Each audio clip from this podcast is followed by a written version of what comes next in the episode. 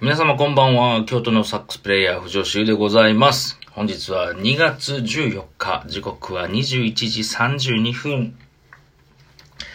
いや、今日はですね、ご報告がありましてですね、仕事で申し訳ございませんが、まあ僕のラジオなんで自分のこと話してもいいんですけれども、えー今日ですね、嬉しい知らせがありました。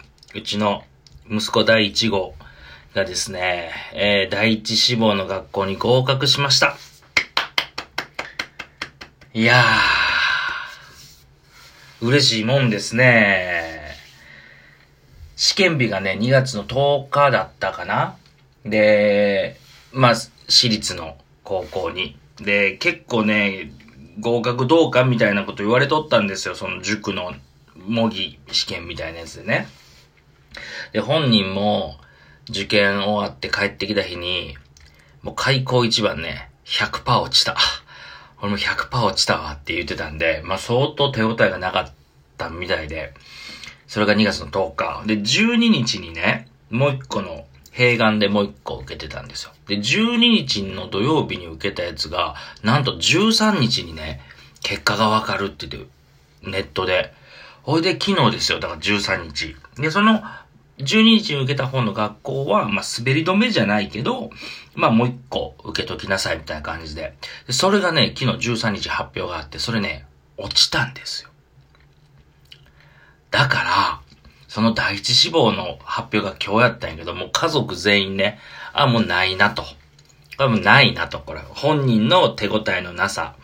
で、第二志望の学校の不合格のこの流れからして、まあないなと。公立どこ行こうかみたいな。また今から1ヶ月勉強漬けかみたいな。結構ね、式が漂っとったんですけど、今日合格連絡が来ました。今日ね、その、えっと、お昼の4時に、えっと、ウェブで発表、プラス、えー、郵便で 送られてくるっていうことだったんですよ。で、僕今日朝家にいて、あの、昼から仕事やったんですけど、で、僕が家にいる時にね、ピンポーンって郵便配達が来て、で、速達です、みたいな。レターパックなんですよ、最近。レターパックで合格の通知が来ると。で、そのレターパックがに2つあったんですよ。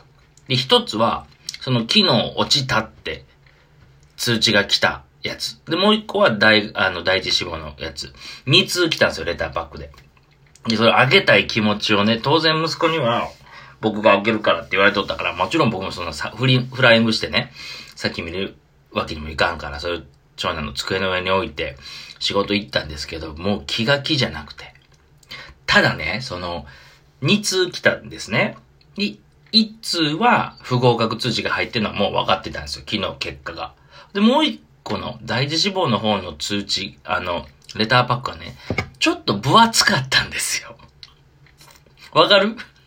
だから、俺それ手にした時にね、その不合格の方はもちろん紙1枚やね、不合格ですしか書いてない。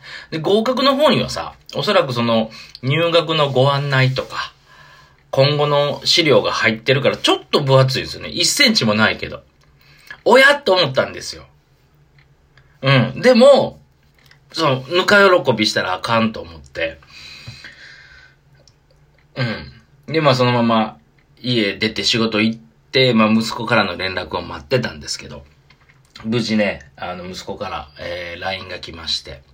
でね、本人はやっぱすごい嬉しかったみたいなんだけど、まあ親父に言うのが恥ずかしいんかな。今、家帰ってきてね、家族とその今日の出来事を話してたんですけど、息子もかなり興奮してて、そのじいちゃんばあちゃん隣に住んでるから言いに行ったりとか、あの友達も心配してなんか一緒に帰ってきた友達にすぐ伝えに行ったりとか、すごい興奮してたんやけど、やっぱ親父にはあれなんかな、僕のとこ LINE が来たんですけど、あのー息子からね、受かったって一言来たんですよ。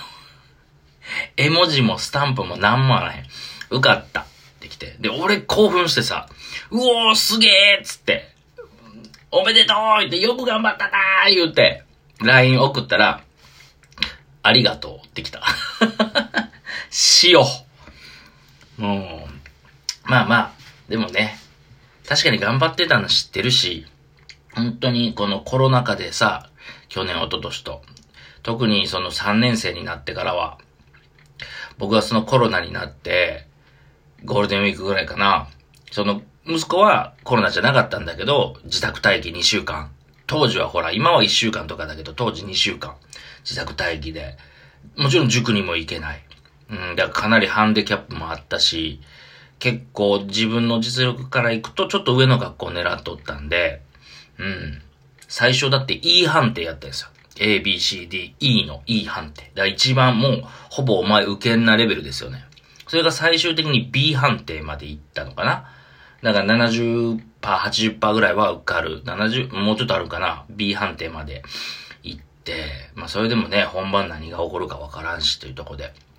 で、本当にね、毎日遅くまで塾行って、家で勉強してるやっぱより塾でやってる方がいいらしくてね、まあ、チャリンコで15分ぐらいなんかな、夜中、ほんと遅くまで10時とか10時半とか下手したら11時ぐらいまでやって帰ってきて、僕が仕事から帰ってきたら、まだ帰ってなかったりとかっていうのもあったし、ほんでさ、このコロナでさ、学校、うちのその息子の学校でも学級閉鎖が出たりとかっていうのもあったから、本当に今度今年に入ってからは、特に学校も休んで、えー、っと、勉強、家で勉強、塾で勉強みたいな。まあそういう子は周りにもいっぱいいたらしいねんけど、学校で感染するリスクが高いからね。で、そんなん聞かされたらさ、僕の仕事なんて本当に毎日いろんなとこ行っていろんな人と接触してさ、毎日違う電車乗るし。だからすごい僕も気をつけて、まあ僕前科持ちやからね、まあかかりにくいんでしょうけど、あの、もちろんワクチンも打ってるしね。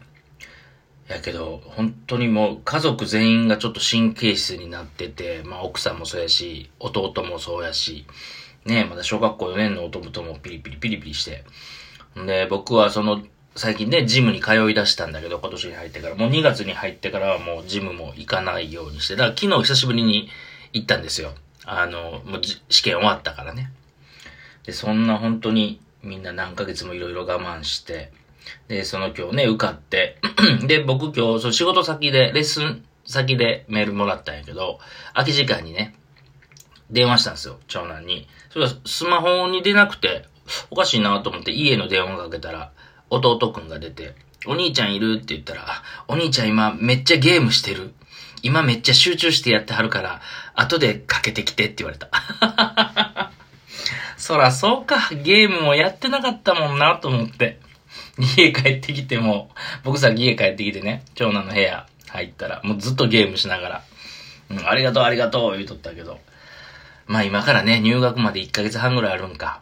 まあ、遊んでもいいんじゃないかなと。で、あと、んでね、そうそう、あ、こいつ、まあ自分の息子ながらこいつなんか、かっこいいなと思ったのは、その、同じ高校を受けた友達がね、何人もいたの、仲のいい友達が。で、そいつら、どうなったって、俺も知ってる頃やから、あいつらどうなったんって聞いたら、いや、聞いてないって。なんでつって。そら聞かれへんよ、落ちたやつもいるかもしれんから、つって。なるほど。で、明日、みんなで学校で話すんねんって言って。なんかそういう約束してたらしい、友達と。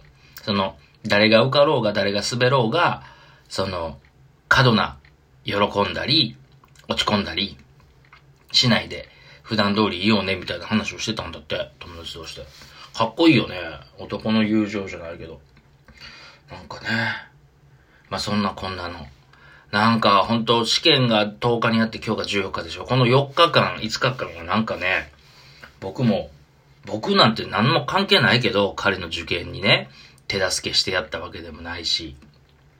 やけど、やっぱりちょっと、心心にあらずみたいな感じでしたけど、まあよかった。一段落しました。